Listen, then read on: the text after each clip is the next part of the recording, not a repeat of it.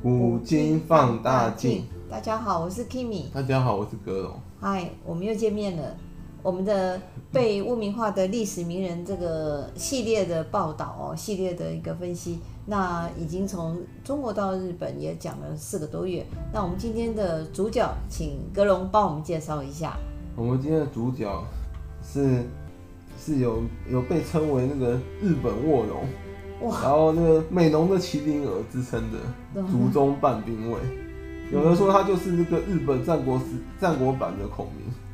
那这个是这个赞誉实在是太太太高尚了吧？可见他应该是有非常过人之处吧？对，能够跟那个诸葛亮那个。嗯被称为日本的诸葛亮哦，那这太厉害了。他的成名战是用十十几十几名家臣，十几个人啊，夺下了当时美浓的首府，那都居都主主要居城，号称那个不落奸臣的稻叶三城。哇，哇，这个要好好讲一下。对对对，等下讲一下。嗯，那您先介绍一下他的生平。嗯，竹中半兵卫，他他名原名叫竹中重治。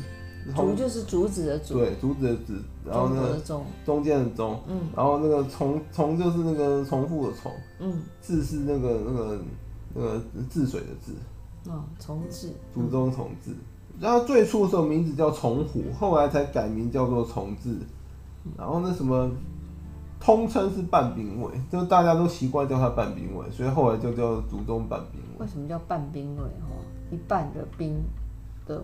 半兵卫就是那个，嗯，就那个一半的半，兵就士兵的兵，卫是那个防卫的卫。嗯，他是日本战国时代的安土桃山时代的那个武将，他也是那个美浓国啊，嗯，美他是美浓国人，美浓国那个不破郡菩提山城城主竹中竹中重明的竹中重元之子。嗯，对，他的爸爸叫竹中，对他等于说是官二代。官二代，对，他是你看他是他爸爸是美浓国那个不破郡菩提山城的城主啊，嗯，所以他是他爸爸是城主，他是城主之子，嗯，他也是西美浓十八将之一，他他其实那个我们刚刚其实就应该有讲到他是美浓人，不说他的外号叫美浓的麒麟儿，对啊，对啊，这听起来对他的赞誉是一个到到了顶端了啊，你看。你看别的那个武，那个武田信玄，那那那个什么上杉谦都是用虎用龙，他是用麒麟哎，嗯，是麒麟儿，麒麟啊，对啊。麒麟的意思是特别的吉祥，还是特别的灵巧？你看我，你看那个以动物等级来做，麒麟是最高，那那五五圣兽之一啊。圣兽啊。对啊对啊，我说他是我们中国传过去的啊，不是北朱雀嘛，南玄武嘛，对，然后那个西是西是白虎啊，对，东是青龙嘛。中间是麒麟啊，左青龙右白虎。对啊，对啊，所以你看他，你看他会用那个嘛，嗯，你你看那个，你看他会用那个什么麒麟来。用麒麟来形容啊，对，你就你就可以知道那个人神兽，对啊，神兽，对啊，别人说什么虎龙啊，他直接 直接那他到底有什么过人之处了？会被人家这个赞成赞美成这个样子啊？谋略，其实我觉得，我觉得以以谋略来说，他才他应该是日本战国最强。哇，德隆你也这么推崇他哦？对啊，对啊，他他是他被后世称为日本战国时代代表军师啊。他跟他与跟他同期的黑田官兵卫啊并称为两兵卫。嗯嗯。他们两个都是丰臣秀吉的军师。哇，他们两个会不会他被秀吉那个认为是两大军师？没有，其实黑田官兵卫跟竹中半兵卫关关系很好。这很难得哎。因为那个。因为那个什么，因为竹中半兵卫曾经对那个对他们家有恩情，哦，就当时黑田官兵卫去那个遂祥啊，遂祥有一个人有个人叛乱啊，嗯，然后那个然后那个那个人后来后来就什么等于说拒绝那个拒绝投降，当场把他软禁。啊，所以他官兵又被软禁了很久，但后来好像那个脚还行动不便，被白卡。因为在软禁的过程中，好像那个脚脚跟受伤还是什么，嗯，然后没有得到医治。可是，在他被软禁的期间啊，那个当时织田信长啊，嗯，那个什么怀疑说那个黑田官兵投敌了，嗯，就是说他一去不回嘛，所以大怒之下说要杀他的那个儿子，对。然后这时候竹中半兵卫又把他保下来，就是说那个好像好像就是那个骗信长说他已经把那个他官兵的儿子处决，其实秘密秘密把他藏起来。竹中官兵卫胆子也够大哎。对啊。敢欺骗织田信长？对啊，信长后来得知真相大怒，好像要惩处他。可是那时候因为黑田那竹中半部已经病重，后来在信长惩处他前，他就已经过世了，这信长也拿他没办法。死了就不能再惩处了。死了是可以再惩处，因为很难看呐、啊。可是信长后来好像也也发现关兵卫并没有投敌啊，所以那个就就就借借此那个对啊，有个下台阶。对，下台阶。嗯，竹中半尾就是那个就是那个什么寿命太短了。嗯嗯嗯，哦，他好像才活了三四十岁就过世啊。通常那种天妒英才吧。对啊。其实诸葛孔明也没有活很久哎。诸葛孔明也没活很久。对啊。他活久一点的话，孔明可能就那个蜀汉不会灭亡。真的。没错。不会那么早灭亡。那历史会改写的。所以说，其实因为竹中半兵卫对黑田家有恩情，嗯，所以其实黑田家后来跟竹中家的关系一直良好。两个两两家的良好关系啊，友善关系啊，维护到维持到江户幕府时期，真的很不容易。对啊，嗯、都很亲，都很友好亲密。真的。所以他其实他们虽然军师之间可能互相会比较于那样情节，可能可能可能自从竹中半兵卫对救下他儿子之后，他可能呃从此黑田官兵卫就就没有在那个在敌视或仇视。当然啊，恩同再造，这对于他的恩情太大了、啊。对啊。嗯，他犯不着冒冒着这个生命危险去救他们，对不对？所以那后来，后所以后来半兵卫早死之后，那个那个那个黑田家也在帮他照顾他的儿子，对，回回报他这个这样。这种这种情谊，这种缘分哦，真的很难，呃，很很很动人呐。在战国时代来讲，这个算是很少。对啊，我们刚刚不是有讲到说。那个竹中半兵卫成名战士，他用十几个夺下了稻叶山城。是稻叶山城是当时美浓国的首府，就是像首都一样，嗯，也是一个一座坚城。因为那座城池是那个是那个美浓的碧蛇斋藤道三把它把它那个重新修筑的。哦，那不是那个城本来就在，可是后来又被他重建，变得很坚固也没有坚城。嗯，所以竹中半兵卫不是为什么会可以攻下这座城池？因为他不是从外部打，他是从内部攻陷。怎么弄？就是当时啊，竹中半兵卫的那个的那个弟弟啊，嗯，被被那个什么当时的斋藤荣信，就当时斋藤家的家族，他那个他的那个主君啊，半兵卫的主君，把他把他那个当人质那个什么弄在稻叶山城里面。哦。然后这时候，因为当时斋藤荣信很喜欢酗酒享乐啊。然后竹中半兵卫想要劝谏他，可是屡劝不听，他就决定用兵谏的啊，他就决定用兵谏要来劝，要玩一票大的来劝谏他。嗯嗯，所以他就决定要夺下稻叶三城，然后然后给那个因为打斋藤龙心一巴掌，希望他能够醒来。哦，就是领导者太昏庸了。他这时候就跟那个在稻叶三城当人质的弟弟说，请他装病。哦，然后这时候竹中半兵卫就率十几名家臣。然后进想要就是表态表述他想进去到叶山城探病他弟弟，因为他弟弟病重。嗯。然后这时候那些守城的士兵想看到他只带十几人跟人而已，就是他说那十几个是在路上保护他的，所以他就是放了他们进去。嗯嗯。然后他这时候就去跑去那个嘛，那个那个探视他弟弟，正好演全套啊。嗯。然后在探视探视过程中啊，到了半夜的时候啊。他叫他那十几名家臣把那个浴场的火把点上，每个人拿两支火把，然后大声喧哗，一副一副有敌军进城的一样。嗯嗯。然后道叶三城因此大乱。然后都，都怀疑是织田家打进来的。嗯嗯。由此可知，当时那斋藤隆信真的是个废渣，对那个城城池掌控地很很很掌控度很低。然后当时斋藤军在他领导下，也也是用那个好像。呃，惊弓之鸟，然后这样随便这样就就炸成了。嗯，对，而且就是晚上嘛，目前啊，大家都很紧张。对啊，然后嗯，然后斋藤荣信这时候在睡觉，好像是在那个什么城主的居处在那边居住啊。他那时候可能只能在在困在睡觉吧。嗯嗯嗯。他可能可能酒醉在那个睡觉，然后这时候那个什么。竹中半兵卫因为夺下了整座城池啊，嗯，因为因为那个当时那个城中大乱，那军队鸟兽散，嗯，然后他就亲自这个去去面见那个斋藤荣信，哇，然后荣信一看啊，是你原来是你这个你这个家伙干的，嗯，然后那个然后他就劝谏斋藤荣信，叫叫他要那个什么，开始振作啊，对啊，然后斋藤荣信当然当然那个。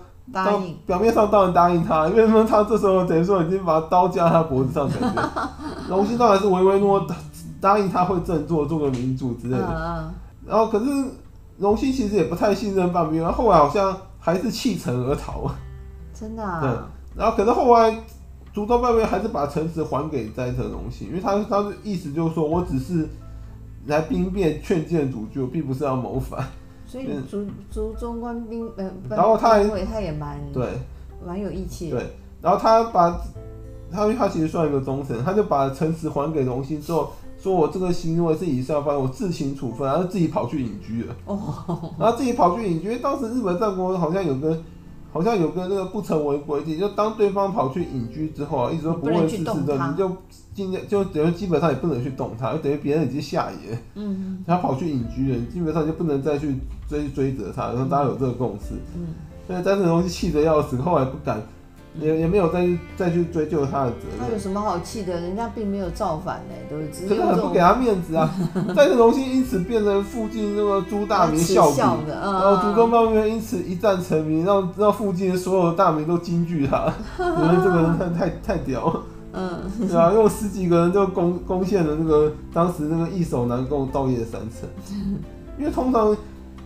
一个国一个国的那个居城一定是最易守难攻，他们就把它修建的那个嘛，因为因为国主都那那国主大名都是先先保自己安全最后，只要把自己的居城建的那种坚不可摧啊，就像那信长的安土城啊，然后后来那个岐阜城啊，然后呢，然后还有那个什么，还有那什么秀吉的大阪城啊。对，都很坚固。嗯，家康后来建的那个松滨城也是很坚固啊。哦。对啊，所以说那个他们都是等于说居城就会把它建得很坚固啊。啊，就保护自我。对啊，对啊，没错啊。所以说那个竹中半边一直一战成名，就大家都知道很强。所以那个后来丰臣秀吉好像就亲自去跑了好多次，要三顾茅庐去请他那个。请他那个从，请他出山啊！请他出山，从说舍弃斋藤家，改改投到那个什么丰臣家，改改成改投到当时的织田家。秀吉不敢直接说到我麾下，反而是半壁后来去面见信长的时候，跟跟他跟他那个要求那个投降条件，他他说他说我要我投降可以，可是我我只加入那个秀吉的麾下，因为他觉得他是这个呃，他认为民主，他说他等于说。嗯他等于说我，我我我只投秀吉，啊、不不投你信长。因为我是千里马，那那个秀吉就是我的伯乐。然后信长就笑一笑说：“那个秀吉是我部将，你要投秀吉就投我，你就投吧，答应他这个条件。啊”因为祖宗半边等于说投靠织田家之后，他要攻略美浓，给省事不少。对，因为半因为其实有一堆那个什么认识的，都是都是美浓的要角。然后他一投降之后，等于说可以拉一票人过。对、啊，后面后面就是。等于说只要霸掌，只要知道他，只要知道他投，知道他投靠之前家之后，很多美浓人就自动就会车投靠。对，自动归队。有一天啊，嗯，跟他齐名黑田官兵卫啊，嗯，拿了一张丰臣秀吉提供的誓书，誓书是当时那个日本战国时代，就是说你要对别人那个什么发誓时候写的证明啊，誓言的誓言的那种文书啊，嗯，虽然是没有法律责任，可是。你如果违背那张誓书的话，其实讲出去蛮丢脸。而且他他说他说那个誓书是有那种是有那种其实是有什么？他们当时说法是有神佛当见证。嗯。其实誓书这种东西啊，你真的想违背还是会违背，因为德川家康违背过。他当时好像在那个什么，在那个什么石田三成那个怂恿前田利家去的的情况下，有去逼迫他交了一张发誓要效忠那个丰臣秀赖的誓书。哦，那后来还是违背了 啊，违背的很彻底。对啊，所以所以说当时啊，那个黑田官兵就拿了一张誓书，说那个主君啊，就是那个丰臣秀吉，当时叫羽柴秀吉啊，希望说能跟我们我们两位啊三个人结拜为兄弟，所以他就拿了一张誓书给那个给那个很高兴拿一张这张誓书给那个什么竹中半边，跟他说那个主君希望跟我们结拜。哦，桃园三结义啊。然后这时候。竹中半边，因为因为已经他肯定看透秀吉是什么样的，马上拒绝。他就劝黑田官兵卫说：“千万不要。”说不，他说他对他说那个那个秀吉的身份是主君啊，我们身为臣子不该跟他结拜，我们应该严守分际，劝他把世书烧掉，当做没这回事。哦、因为他知道秀吉是什么样，秀吉是测试啊，秀吉就是表面上会跟你嘻嘻哈哈，然后就会想要各种各种那个名目来笼络你，可实际上。你当当你真的跟他结拜之后，他开始反而会开始猜忌你。没错。对啊，所以半边就很聪明，跟他说：“你当没这回事，把那个四叔烧了吧，嗯、就千万不要去跟那个秀秀主君秀吉结拜。”没错，他真的很英明啊。嗯。对啊，呃，所以后来官兵卫就听了他的劝，把那个四叔烧掉，就、嗯、就当做没这回事。嗯。他又救了黑田官兵卫。这件事恐怕也是秀吉要测试他们，因为他们两位太聪明。测试测试。对啊，应该是测试他们的。嗯或者是想笼络他们，当跟当你真的跟他结拜之后，他反而会开始怀疑你。嗯，想说你是不是要要夺权干嘛？然后刚刚我讲到他因为因为保护我那个黑田官兵卫的儿子啊，嗯、免遭信长杀害嘛。嗯，就是当时黑田官兵卫去那个劝说，当时有个很有名的荒木春虫，嗯、荒是那个荒郊野外的荒，木是那树木的木。村庄的村，然后那个重复的重。嗯、当时有个叫荒木荒木村重的人啊，嗯、好像因为看不惯信长，还是因为信长太暴虐，反正他就是，他就本来在信长麾下，他好像叛乱谋反，开始反信长。嗯、然后这时候黑田官兵卫不知道哪，不知道是太想证明自己还是怎样，他居然说他要亲自去游说荒木春虫，那个那个等于说去这个投降、欸，投降，对，就是说叫他叫他停止谋反投降，对。嗯可是黑田官兵没有没有想到信长对外在外的名声是说对谋反者啊是绝不留情的，哦、所以通常通常会谋反信长最后都不会再投降。人家洗头都洗一半了，啊、这时候再回头也，对啊，也也也难。黑田官兵卫觉得他又可以用三寸不烂之舌劝荒木村村从那个停止谋反，结果可能荒木春虫想说你是哪一位啊？居然敢来劝我这个？没杀你就不错。对啊，他可能怕觉得，因为他这个死者杀他好像名声会很难听。所以就把他软禁了，不让他不让他回去。大家都觉得觉得说他他觉得说就真的他这家伙是不是吃错药，就把他给囚把他囚禁了，对。他囚很久吧？嗯。他就囚囚禁到说织田军把那个把那个荒木村头判断平平定之后啊，一直被关在牢里。这么久啊？对啊。哦。所以因为他救了他儿子一命的关系，后来让他儿子免遭信长杀害，所以让竹中家还有黑田家。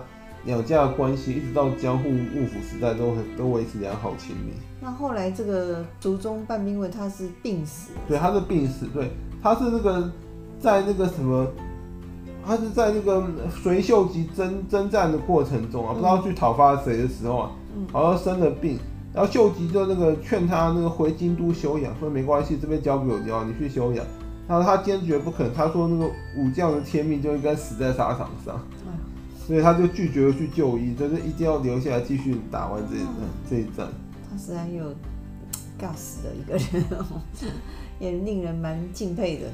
然后我们要帮竹中半兵卫平反，是说他当时啊，用十几个智取的稻稻叶三成啊，嗯，逼走了主君那个斋藤荣兴的这件事啊，是以下犯上。对，这。这其实，在日本战国时代很常见，很多人下课上，很多家他们都是下课上时代，嗯、很多人做了这件事之后，可能会顺势就窃取美浓国。半兵卫其实并没有，他只是兵谏他，还把那个居城好不容易打下来的还也没有好不容易就是。就是用用谋略那个谋略那个谋略那个就那个这个夺取的，对啊对啊，风险的啊。他用谋略夺取的稻叶三成，后来就是这样的，那个无条件还给了斋藤荣兴。一般人不会还的。啊，哦，他就还给他，等于是兵谏，又还了他。嗯。他就说这个，他就。可见他不是有私心的人。啊，他可能他可能这个行为跟那个张学良很像，西安事变。哦，然后可能西西安事变跟张学真的没有想杀老蒋，他只是就只是想要叫他赶快赶快抗日，叫他停止剿共去抗日，所以就兵变了一下。嗯，他应该就竹中半兵卫也是也是可能也是这种想法吧，想说想说因为软他就软软的劝谏你都不听嘛，我来硬的好了，他。他可能就是又夺取稻叶三成这件事告诉他说，那个斋藤美浓斋藤现在已经岌岌可危，看我用十几个人都可以把你居城夺下，嗯、你就可以知道这个国家目前已经快完蛋了。外四边有有强敌环视，尤其是之前的信长，一直在、啊、一直在醉生梦死。对啊，不要醉生，他他一天到晚在那边那个觊觎美浓国，所以竹中半兵卫可能是用这件事告诉他说，你你的国家现在已经岌岌可危，看我有十几个人都可以占据，而之前信长那都是几千人几万人大军。